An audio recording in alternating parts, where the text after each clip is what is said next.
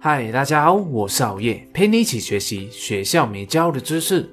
在生活当中，相信大家都会经常遇到一些难搞的人，无论是你不可理喻的家人，工作上霸道的老板，经常推卸责任的同事，无理的顾客，甚至是你那负面的朋友。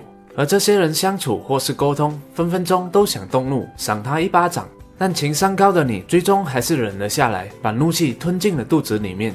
今天，好爷就和大家分享正确应对难搞人士的四个步骤，让你轻松就能搞定各种怪胎。首先，第一步，我们先来了解自己遇到的是属于哪里一种难搞的人。第一种，沮丧人，这种人非常的负面，遇到什么事情都会抱怨，很像全世界都亏待他了一样。只要有他的出现，整个气氛瞬间就会变得非常的悲哀。第二种假博士，这种人什么都懂，你和他说什么，他都会跟你说：“哦，这个我比你懂啦，你刚去日本回来呀，我几年前就去了，你怎么现在才去呀？你都不知道，我那时认识了许多日本妹子呢。”贾博士就是喜欢高人一截，喜欢炫耀，把别人比下去，让你失去自信，以凸显自己的优越感。第三种被动者。这种人不发言，不做决定。你问他要去吃什么，他就会跟你讲，随便你喽，我都无所谓。你问他一个问题，他会给你一两个字的答案。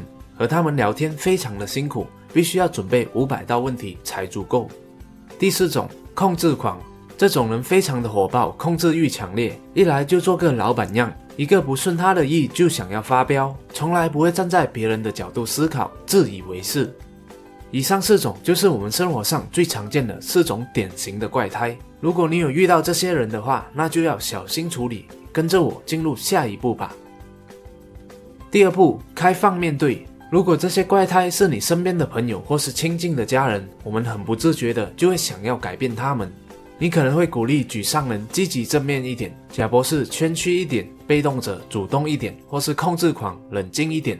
通常情况下，你越是尝试改变他们，他们越是变本加厉。沮丧人会变得更沮丧，假博士会变得更令人讨厌，被动者会变得更内向，而控制狂则变得更猖狂。就像智者达赖喇嘛所说的：“每个人都用了不同的道路来寻求满足感和快乐，他们没有行走在和你同一条的道路上，并不代表他们迷失了。”所以说，如果遇到所谓怪胎，就不要尝试改变他们。也许他们只是用了另一种方式来面对世界而已。我们应该以一个开放的思维来理解他们的行为，而这也带进了我们的第三步。第三步，寻找内在价值。一个释放怪胎最好的方式，就是尝试理解他们的由来。没有人天生就脾气暴躁，喜欢贬低别人，或是害羞的。尝试来寻找他们的内在价值。内在价值的意思就是，这个人到底最看重的是什么？是什么影响着他们的每一个决定？比如说，有些人是钱，有钱就好办事；而有些人则是感情和信任。你要和我培养一定的感情后，我们才能合作。或者有些人则会是权力或是知识。在这边，我们就可以使用一些开放式的问题来了解他们的价值观。比如，当你遇到一个沮丧人的时候，你就可以问问他最近遇到了什么麻烦事吗？可能他就会告诉你，和在一起四年的男朋友吵架了，很伤心。这时候你就知道，对方在乎的是长期经营的感情和信任。所以千万不要说什么“天下何处无芳草”，不要为了一棵大树放弃整片森林这样的话，这样反而会让他变得更加的道。而是应该和他一起讨论，可以做出什么样的应对策略，让双方又可以和好如初。这边也和大家分享一个好月的经验，在大学的时候，我也认识一个所谓的控制狂，大家都和他相处不来，无论是在活动上或是功课上，很多时候他都是作为一个领导的位置，和他一起共事过的人都觉得他要求很多，一下要这个，一下要那个，辛苦做好了，结果他自己又亲手做了一份。而且每次都很专制，样样都要合他的意，所以他经常就会遭到众人的悲歌。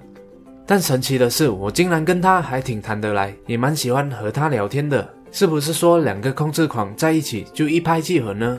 当然不是，是因为我精准的抓住了他的内在价值。他喜欢规划项目和创业赚钱的东西，所以每次和他聊天，我都会问他这样的问题。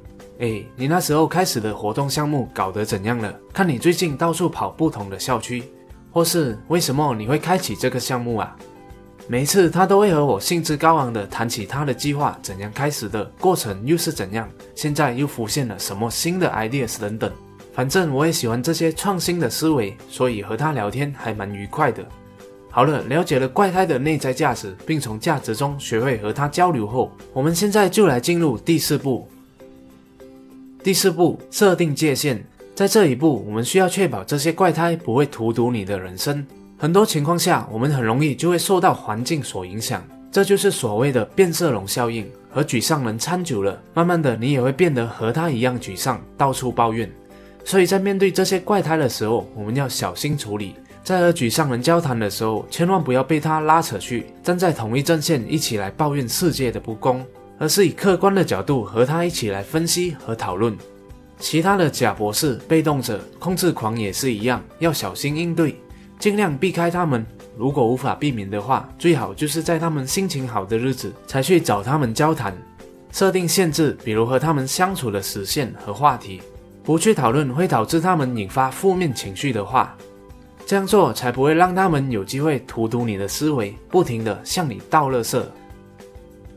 好了，这就是今天好月和大家分享的正确应对难搞人士的四步法则。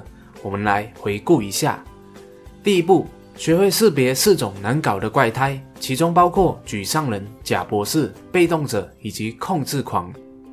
第二步。一种米养百种人，以开放思维来理解怪胎行为。第三，寻找内在价值，用对方的价值观来做交流，愉快相处。第四步，设定界限，面对怪胎无可避免，限制时间和话题，不让自己陷入负面的情绪当中。有人的地方就会有纠纷和问题。只要你学会识别人群，开放应对，理解人性，相信你也可以在复杂的人际关系当中活出自我。谢谢大家的观赏，希望今天的影片可以给你带来启发。如果你喜欢好业的影片的话，就请你订阅好业的频道，点赞和分享，启发更多的人。如果不喜欢的话，那我再想想看怎样吧。哦，对了，别忘了点击下方的小铃铛，以在影片更新时第一时间获取通知哦。我们下一集再见。